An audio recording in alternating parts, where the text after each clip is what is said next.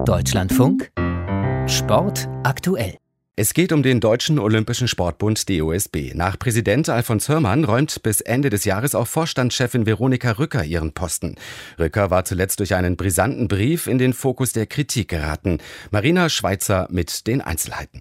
Die Vertrauenskrise im Deutschen Olympischen Sportbund zieht weitere Kreise. Laut Mitteilung habe man sich auf eine einvernehmliche Beendigung der Zusammenarbeit verständigt.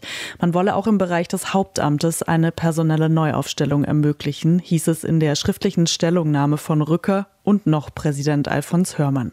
Es ist die Reaktion auf eine Affäre, die in dieser Woche eine neue Wendung genommen hatte, als der Vorwurf von juristischen Attacken gegen das ehemalige Vorstandsmitglied Karin Feres an die Öffentlichkeit gelangte.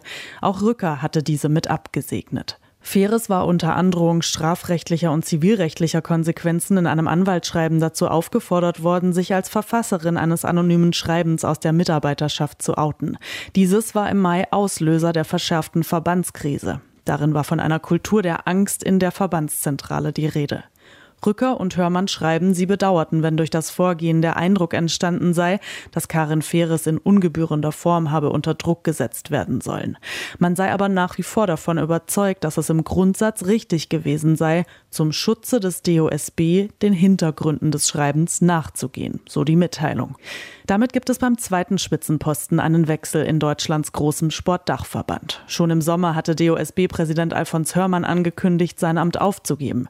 Auch die Vizepräsidenten KW Niromand und Andreas Silbersack ziehen sich zurück. Ob auch das restliche Präsidium den Weg für eine personelle Neuaufstellung freimacht, ist offen.